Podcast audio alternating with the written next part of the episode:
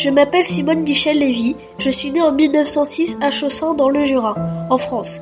J'ai travaillé au PTT, c'est-à-dire Poste, Télégramme, Téléphone. Puis entré dans la résistance en 1940, j'ai installé des réseaux de communication pour aider la résistance à Caen, à Lyon, à Compiègne, dans le sud-ouest de la France, en Bretagne.